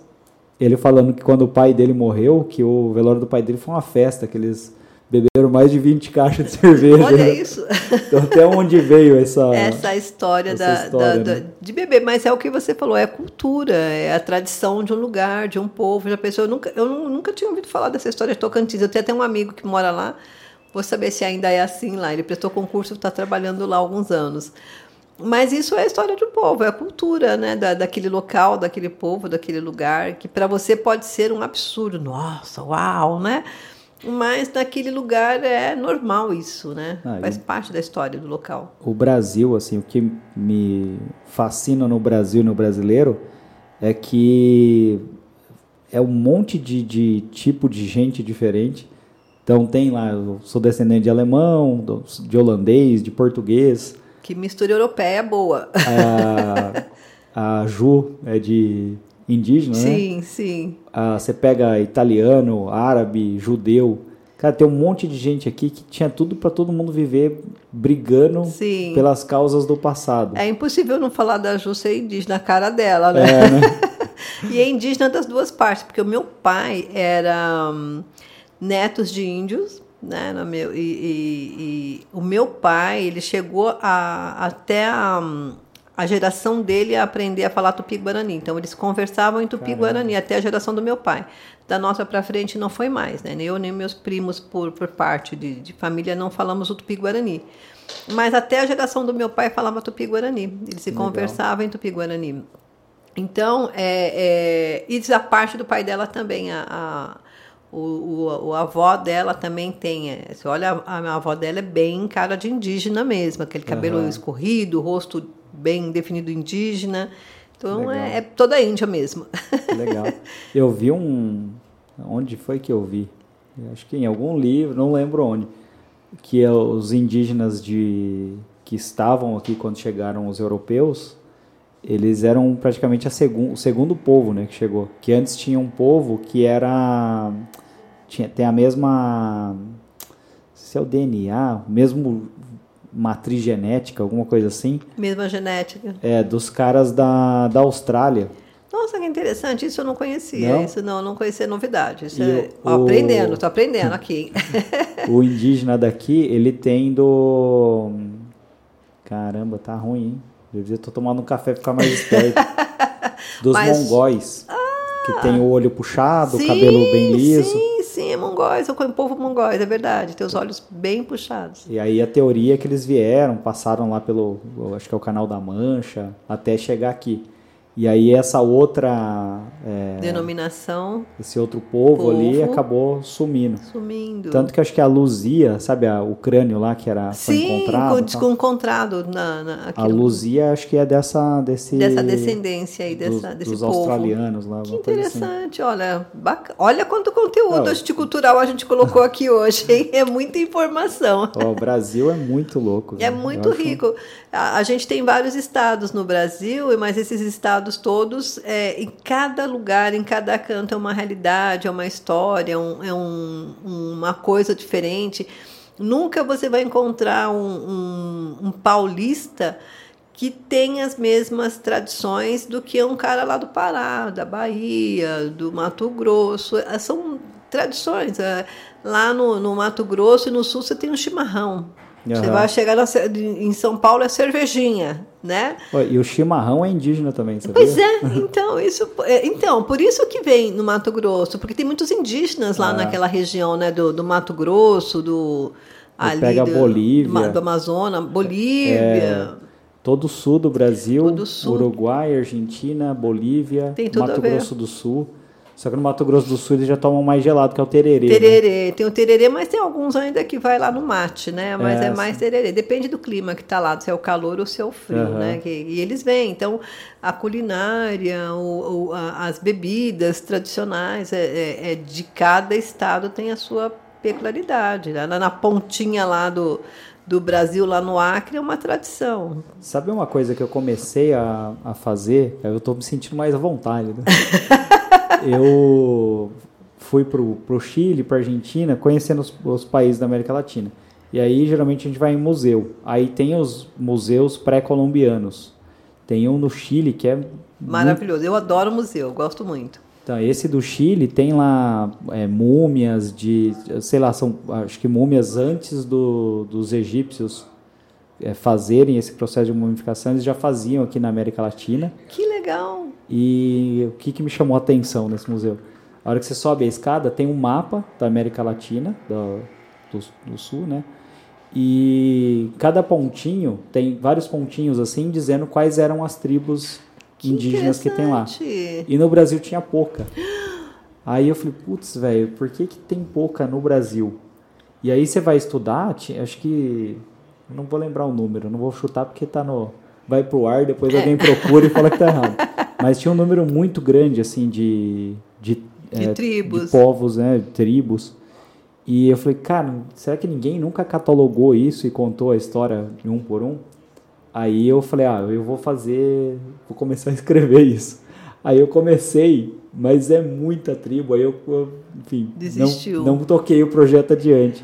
Faltava mas, tempo. Mas, mas a ideia posso... era fazer um atlas ali de, por região, é, sei lá, falar de religião, é, culinária. Um é mapa de... cultural, né? Mapa cultural. Eu, se fosse você, visitaria, olha a dica, Olímpia. A gente foi agora há pouco tempo, aproveitamos a, as férias aí, semana de aniversário dos irmãos que, que fazem perto, os meus filhos, e a gente tirou uma semaninha e fomos para Olímpia. E todo mundo, quando vai para Olímpia, fala: Ah, vamos para as termas. Aí, se você perguntar para mim, eu falei: Eu odiei, não gostei não. das termas, não gostei. Os meninos, não, como não gostou? Todo mundo gosta das termas. Mas aí é a história de quem trabalha com cultura. Você tem que ser curioso e gostar de, de coisas, né? E a gente descobriu lá na cidade, escondidinho, com pouca sinalização, o Museu de Arte Sacra. E na frente, praticamente, do Museu de Arte Sacra, um museu do folclore. E aí, quando a gente entrou no museu, a primeira coisa que a gente encontrou um mapa na parede, falando da história de Olímpia. Eu não sabia, descobri naquele dia que Olímpia é um nome indígena, que ali era habitado por índios. Você está falando ah, dos é? índios, não é. Sabia, né? E aí tem toda a história dos índios que passaram por lá, dos tipos de indígenas. E quando a gente começou a olhar, eu falei, gente, os indígenas que estavam aqui, não tem indígena brasileiro de outras regiões, de outros lugares, que vieram lá do, do Chile, de sei na onde, de, de, de, de, de Mato Grosso, do Amazonas, mas muita coisa indígena. E Olímpia é um nome que veio de índios, dado por índios, porque ali era uma tribo indígena em Olímpia. Então eu amei o museu, porque eu descobri um monte de coisas que era, era um museu do folclore, mas a pesquisa era tão profunda que tinha muita história indígena lá e, e sinalizações e, e, objetos indígenas de arte, de confecção, muito muita arte feita pelos índios, desde um tear que eles usavam feito das madeiras lá das árvores, até mesmo os utensílios domésticos deles. Então tinha muita coisa na exposição do museu. Era um museu de artesanato, de, de folclore, mas é, a parte mais é, é evidenciada e predominante no, no, museu era exatamente de indígenas. Que legal. Né? Maravilhoso. Se você tiver oportunidade, visite. Você que gosta dessa foi, história. Aí... Só foi no Termas. No é, então, todo mundo vai no Termas. Eu acho que o, o museu estava vazio. Eu fiquei ali encantada ali uma coisa que geralmente alguém faz em cinco minutos, dá uma volta no museu. Eu fiquei ali horas olhando, vendo aqueles objetos, lendo as histórias na, na parede, extremamente bem montado o museu, muito estruturado, com todas as informações detalhadas lá quem fez, quantos anos tinha, quando foi constituído, qual tipo de tribo que criou aquilo, que qual era o uso daquilo naquela tribo. Então, bem, bem interessante. Eu acho que é um. Quem for em termas que gostar de cultura como eu tiver a oportunidade, vá visitar o museu, Pô, que é maravilhoso. próxima vez eu vou. Vá, inclusive agora eles até me convidaram, aqueles vídeos que eu fiquei encantada, me convidaram que vai ter o um encontro mundial do folclore lá, em Olímpia, agora em agosto. Acho que dia 20 ou 20 de 20 a 28, parece, de agosto é o encontro nacional, mundial, não lembro, do folclore vai ser lá. Diz que as ruas fecham tudo lá, vai ser bem legal. Por que será que né, a gente está falando de museu, né? Ah, museu, aparentemente, assim, alguém quer se perfazer, tipo, ah, eu fui no museu, eu li o livro, eu não sei o quê. Isso não era para ser algo comum. comum não. Por que, que não é comum? Não que é as comum. pessoas vão mais para o Termas do que para o museu. Exatamente. Você sabe que quando eu era criança e faz muito tempo, a gente falava muito do Museu de Ipiranga, porque a gente tinha aquelas aulas interessantes de história, é, que falava muito, era é que nem hoje é dia do índio. Você não vê ninguém falando do índio.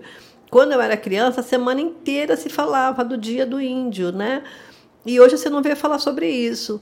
É, então, é, não, se é, não há incentivo, pelo menos é uma opinião muito pessoal minha, para esse tipo de, de, dia ou de lugar. Porque eu lembro que quando eu era pequena se falava muito de museu, todo mundo queria ir no museu, as escolas falavam de museus, contavam que a história, que os, o, o, o, o histórico de determinado lugar, de determinado povo estava no museu contado, tal, era muito referenciado o museu. Hoje você não vê isso. A gente ouviu algum, alguns meses atrás falar muito do Museu de Piranga porque ele foi reinaugurado, mas quanto que você fala? Eu estou te dizendo, uma placa que dizia que tinha um museu na cidade era uma única placa minúscula. Como eu gosto muito de olhar, eu vi lá, oh, poxa, mas aqui tem um museu, vamos lá, né? Uhum. Não gostei da Termas, acabei ficando mais no hotel do que no Termas. Eu ganhei, eu comprei ingresso para todos os dias, eu fui um e poucas horas. Mas quando eu entrei no museu, eu fiquei tão encantada com a, com a riqueza de informações folclóricas, com a riqueza de informações indígenas que tinham lá, eu achei tão incrível porque é a nossa história, né? Faz parte de como a gente chegou, da nossa ancestralidade, dos nossos ancestrais, de como a gente chegou, o que essas pessoas que foram antes da gente viveram para a gente estar aqui hoje, é. fazendo o que a gente faz. Então, eu gosto muito, eu acho isso muito rico, você saber o que foi lá atrás, o que essas pessoas passaram para você estar aqui hoje fazendo o que você faz, porque não é à toa que você hoje tem um determinado conhecimento ou que você goste de alguma coisa, porque isso vem da tradição da sua família. É. Então, eu gosto muito, talvez porque esteja no sangue a história do indígena, né, na nossa família, mas eu particularmente fiquei encantada. Eu voltei enriquecida da viagem de Olímpia e não foi pelo Termas. Uhum. foi pelo, pelo que eu vi lá e, e e tem uma igreja bem no, no, centro lá de Nossa Senhora Aparecida, com uma imagem gigantesca dela. E o que me encantou era um, um arco maravilhoso que tem bem no, numa praça gigantesca, a quantidade de fitas que as pessoas levam e colocam nesse arco para fazer promessas. Aí você começa a pensar, por essa quantidade de fitas, quantas pessoas não vieram aqui fazer pedido? Quantas pessoas não vieram pagar promessas? E aí tinha um negócio de vela, tinha um negócio de, de artes lá a igreja, toda a história, os painéis, os vitrais, assim, tudo tinha uma história por trás da, do lugar. Então é, é muito rico quantas pessoas ali é, se engajaram para aquele lugar ter aquele, aquele formato, para construir aquela história, para trazer aquela realidade através de, de imagens, através de promessas, através de, de tudo muito, muito lindo, feito com coisas muito simples, tecidos, artes, artesanatos que você sentia ali a manifestação da fé das pessoas, indiferente ser católicos ou não, o, o quanto as pessoas chegavam até ali pagando promessas, porque o que tinha ali era um local de pagadores de promessa. Então, é, é muito lindo tudo isso, você saber o quanto as pessoas, pela fé, é, é, correm atrás, ou pedem, ou, ou se sacrificam muitas vezes. Então é todo um histórico e eu acho que o museu ele tem isso. Uhum. Ele te traz isso muito ricamente, né? A história de quem fez e que o que você conquistou hoje é porque alguém lá atrás batalhou bastante. Hoje a gente tem muito legal, tem internet, muito legal é, essa tecnologia. Mas quem estava lá atrás que pensou para a gente? Teve alguém que parou, que analisou, que viu a necessidade, que construiu isso. Isso é história. Isso é. é museu, né? Tinha que estar no museu também. Tinha que estar. Tinha que estar. E por que será que as pessoas não têm interesse pelo passado? Aí acho pois que vai é, de pessoa né? para pessoa, né? Eu acho que não. Eu acho que é a falta de incentivo mesmo, né? Acho que a tecnologia hoje ela trouxe uma coisa que ela tem um lado positivo, que você consegue resolver as coisas muito rapidamente. Mas qual que é o lado negativo? O imediatismo. A pessoa quer fazer a coisa do hoje e agora. E se perdeu o interesse no que era. E as pessoas estão mais interessadas no que vai ser. E aí, é, o museu era, era a história, era lá atrás. Então, não tenho muito interesse nisso hoje em dia, em saber de museu. Para que, que eu vou querer saber de museu? Tem uma coisa no Japão que eu curto pra caramba, que é que o, o valor que o japonês dá para o ancião, que é o velho, né, o idoso da sua família, como ele é respeitado, como ele é ouvido, porque ele é o saber, né? Aquele que trouxe o saber para os demais. Uhum. E como no Brasil o idoso é deixado de lado. É como é descartável, no, descartado. Parece, né? Chega numa certa idade, ah, a sua opinião não vale, ah, não quero saber, ah, mas você é antigo, ah, mas você está ultrapassado. Então não se ouve muito os, os idosos no Brasil. E no Japão isso é tão valorizado eu acho que a gente tinha que ouvir um pouco mais o idoso, porque ele tem uma riqueza de informação e de vivência de, na vida que a gente teria muito, embora a tecnologia esteja tão ampla, mas que traz tanta coisa boa que, que indiferente às décadas, às décadas, aos anos, é atual, né? Uhum. Que é coisas como o respeito, a educação, sabe, a gentileza, o amor ao próximo. É, e são é, esses valores que eu acho que a tecnologia atravessou um pouco, né? Porque a tecnologia, com tudo que ela te dá, alguns valores foram se perdendo, né? Então você falou agora, ah, por que será que não se valoriza o museu?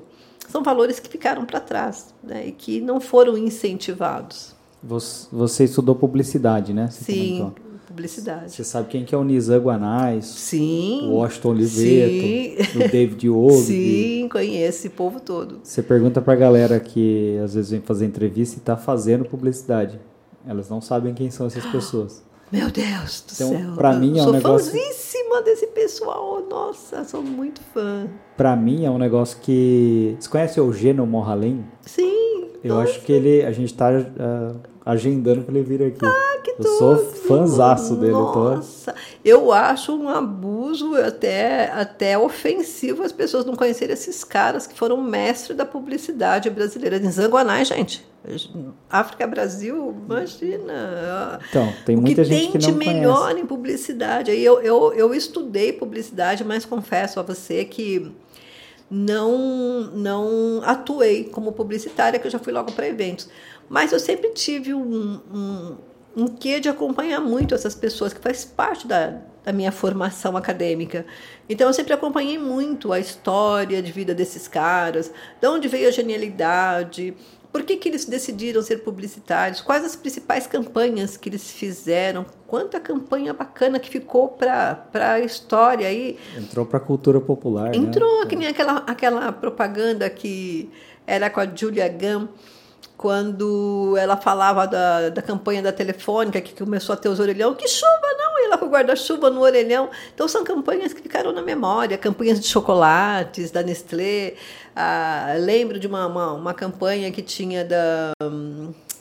Casas pernambucanas, que bate ela quem bate, é o frio, é frio, né?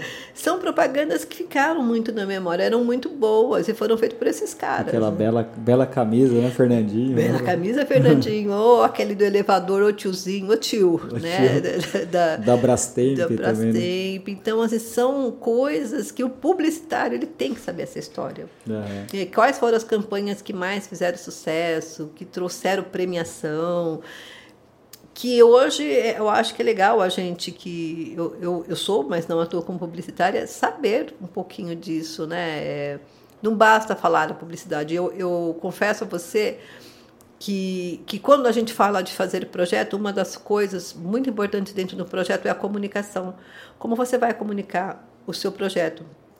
E algumas vezes eu preciso com, contratar alguém para fazer, uh, dependendo do patrocinador, um plano de comunicação. E é engraçado você falando isso, porque quando eu peço um plano de comunicação, as pessoas não sabem. Agora mesmo, nesse projeto do Jardim Brasil, eu precisei contratar um assessor de imprensa e uma pessoa para a parte de comunicação. Eu entrevistei 10 pessoas, 10 alunos de uma universidade conceituada de Campinas em publicidade. Né? Minha filha é publicitária, mas eu tenho a minha equipe. E as 10, assim, eu, eu falei, por um ruim, na entrevista. Mas eles eram o que a faculdade tinha me mandado de referência. E aí eu pedi para eles assim, gente, conversando com meu filho, meu filho falou: mãe, é, faz o seguinte, pede para eles criarem uma campanha para você e através da campanha que eles criarem para você, você analisa melhor e contrata. Eu falei, é, boa ideia. Cria um produto e fala para eles desenvolverem um plano de, de, uma comunicação, como que seria a comunicação para mídias sociais e como seria a comunicação se você fosse fazer o um impresso. Adriano, resumindo para você que a história é longa, que eu fiz isso com todos, ninguém entregou.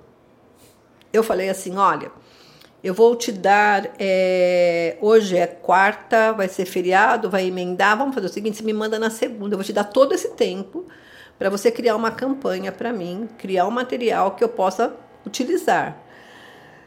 Uma me mandou em menos de cinco minutos. Alguma coisa que. Caramba! Outro copiou tudo no meu site. Tudo que tinha no site ela copiou e colou. E os outros não mandaram. Eu falei, nossa, como é que está o universitário hoje de comunicação? Que qualidade! E essa é uma das melhores faculdades da região aqui de comunicação. Eu fiquei assim passada. E resumindo mais a história, eu não contratei ninguém. Então hoje a gente tem uma assessora de imprensa que a gente acabou conhecendo, que veio de São Paulo, de uma outra universidade, mas que já atuava em alguma coisa e está fazendo um trabalho legal. E eu, como nossa estagiária. Mas é incrível eu te falar que eu entrevistei 10 pessoas, 10 alunos universitários da área de comunicação que não me entregaram o mínimo que eu pedi. E ainda teve um que copiou e colou. Então, é, é, é, é complicado você falar de não conhecer Nizanguanais, né, no Washington Oliveto.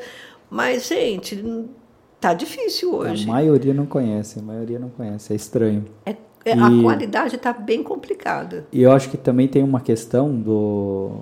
Você falou a falta de respeito com os mais antigos aí. As anciões que a gente chama, os anciões, né? É, tem essa questão do iconoclasta, sabe? Do, de o que é antigo não vale. Então, Sim. meio uma revolução, ah, revolução digital. Então pegaram o mercado virou digital, pegaram todas as bases que se tinham no mercado tradicional, ah, isso aí não funciona, não sei o quê. E a, o digital deu certo resultado, um bom resultado durante um bom tempo, porque tinha pouca concorrência. Sim. A hora que começou a ter concorrência, ela perdeu essa, essa virou o mercado tradicional de novo. Agora tem um monte de gente vendendo curso para ensinar como se faz copywriting. Meu Deus. Copywriting é redação publicitária, Sim. desde sempre. Sim. E aí vendem como novidade, ah, mas isso aí precisa ter copy.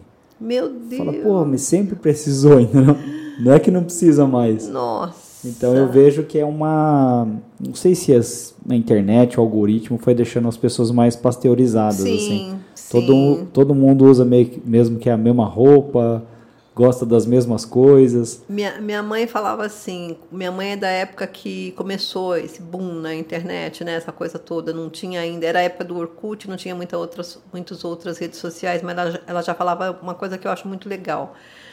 É, esse sistema, ela falava assim, né, porque não, não era, é, essa nomenclatura na época dela, ela já faleceu há alguns anos, esse sistema que estão fazendo aí é muito legal, bastante interessante. Se eu quisesse, eu até aprenderia, embora minha idade já esteja acima dos 60 e tantos. Mas é, é uma ferramenta que no futuro ela vai ser muito boa para quem souber usar.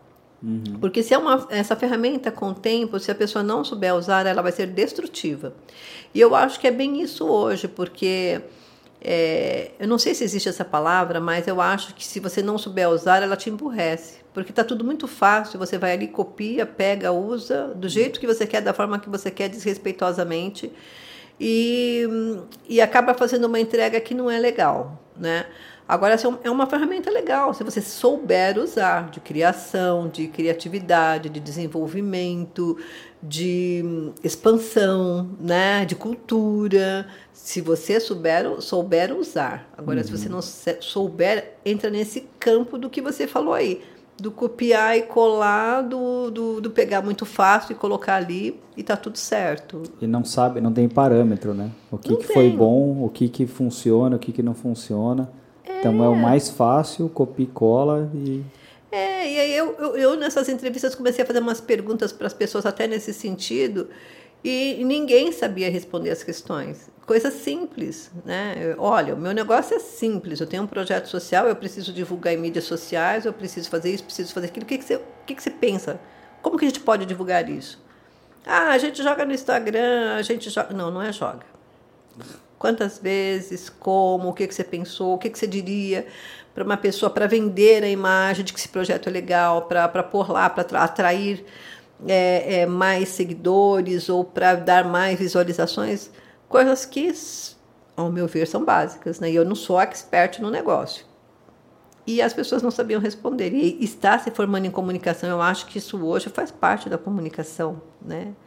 É publicidade. Hoje, mídias sociais é parte integrante da publicidade. É, com certeza. Faz parte. E eu realmente fiquei muito assustada com o resultado. Se você for pegar 10, uma, tudo bem.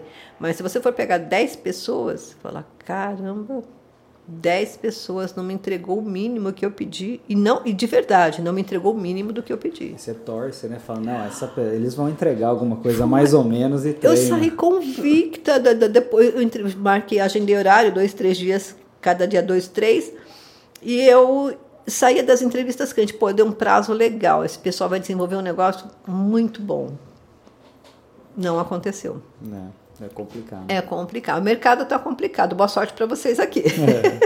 É. é por isso que a gente tem que. A gente contrata e treina pelo menos seis meses. Pois é. é. São seis meses de curso, treinamento, curso interno, curso externo. É. Para a pessoa começar a entrar no, no a universo. Entrar no, no, universo, porque eu acho que publicidade hoje, ela. ela a gente está falando aqui de tecnologia e eu olho para trás. Eu, eu, me formei na Imbi Morumbi e eu vejo que foi, para mim, muito profundo o curso que eu fiz, né? Quando o Ju fez o curso dela, a gente ela é publicitária e a gente acabava falando, olha, você aprendeu isso, aprendeu aquilo? Não, nossa, quanta coisa mudou de lá para cá, né?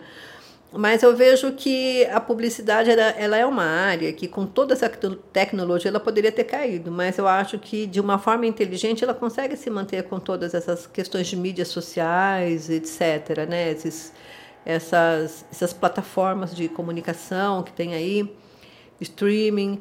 É, então, acho que de uma forma inteligente ela consegue se manter muito bem uhum. no mercado, você sabendo utilizar essas ferramentas.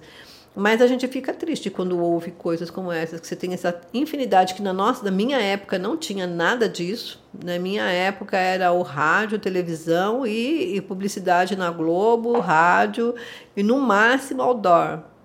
Depois logo chegou o busdoor. Aí eu sou da época do lambi lambi, então uhum. era essa forma de se comunicar. Hoje você tem uma infinidade de coisas e, e as pessoas não estão sabendo usar isso que de uma forma muito positiva para se comunicar. Legal. Bom, queria agradecer muito sua presença Falo aqui. pra caramba. A gente conversou bem. É, foi muito bom aprender com você, aprender Imagina. ali os processos, entender um pouquinho melhor o que, que você faz. Adorei as suas viagens, quanta viagem boa. É, uma coisa que eu gosto de fazer é viajar. Viajar, adorei saber. Você vai, cada cantinho que você vai, você conhece uma coisa diferente. É legal, legal. quando a gente vai, a gente dá uma estudada antes, o que, que tem, o que, que não tem, qual que é a cultura, a comida típica. Sim, não... bem legal, gostei E a gente vai, não interessa qual seja a comida, a gente uh, come para conhecer. Eu fiquei encantada com suas viagens. legal, obrigado. É, gostei de conhecer, aprender Obrigada. um pouco mais, conhecer agora um pouco mais, né? Conversar mais, né? Sim, sim. Nos conhecemos rapidamente esses dias. E aí queria deixar o serviço. É, quem quiser te, se conectar com você, te contratar, como é que faz? Quais são as redes sociais ou os canais? Olha, é, vocês podem me achar no Instagram, Facebook como Carmen Ajala. E se você quiser conhecer um pouco mais o nosso trabalho, Nanquim Cultura e Arte, Instituto Nanquim nas redes sociais. A gente tem LinkedIn, é, Facebook, Instagram, você consegue nos achar lá. É, acredito que quem é da cultura vai curtir o nosso trabalho. Então, me coloco à disposição aí. Nós estamos numa época de PROAC, de leis de incentivo, Lei Paulo Gustavo, Lei Aldir Blanc. Quem precisar de projetos pode nos contatar. Perfeito. Vou aproveitar também fazer o nosso jabá aqui. Claro. É, siga a Bits na, nas redes sociais. Então, uh, você vai encontrar com o Bits Digital e o podcast Bits Podcast. A gente está, talvez quando você ver esse programa, talvez já tenha batido ali os mil seguidores do, do podcast. Se não bateu ainda, é, segue lá, aciona o sininho, compartilha, pressiona as pessoas em volta para que elas sigam também para a gente atingir esses, esses mil seguidores. E é isso aí. As minhas redes sociais também você vai encontrar como Adriano Klump. É Adriano, normal, e Klump é K-L-U-M de Maria, P de Pato, P de Pato. Muito obrigado e até a próxima. Tchau, tchau. Beats.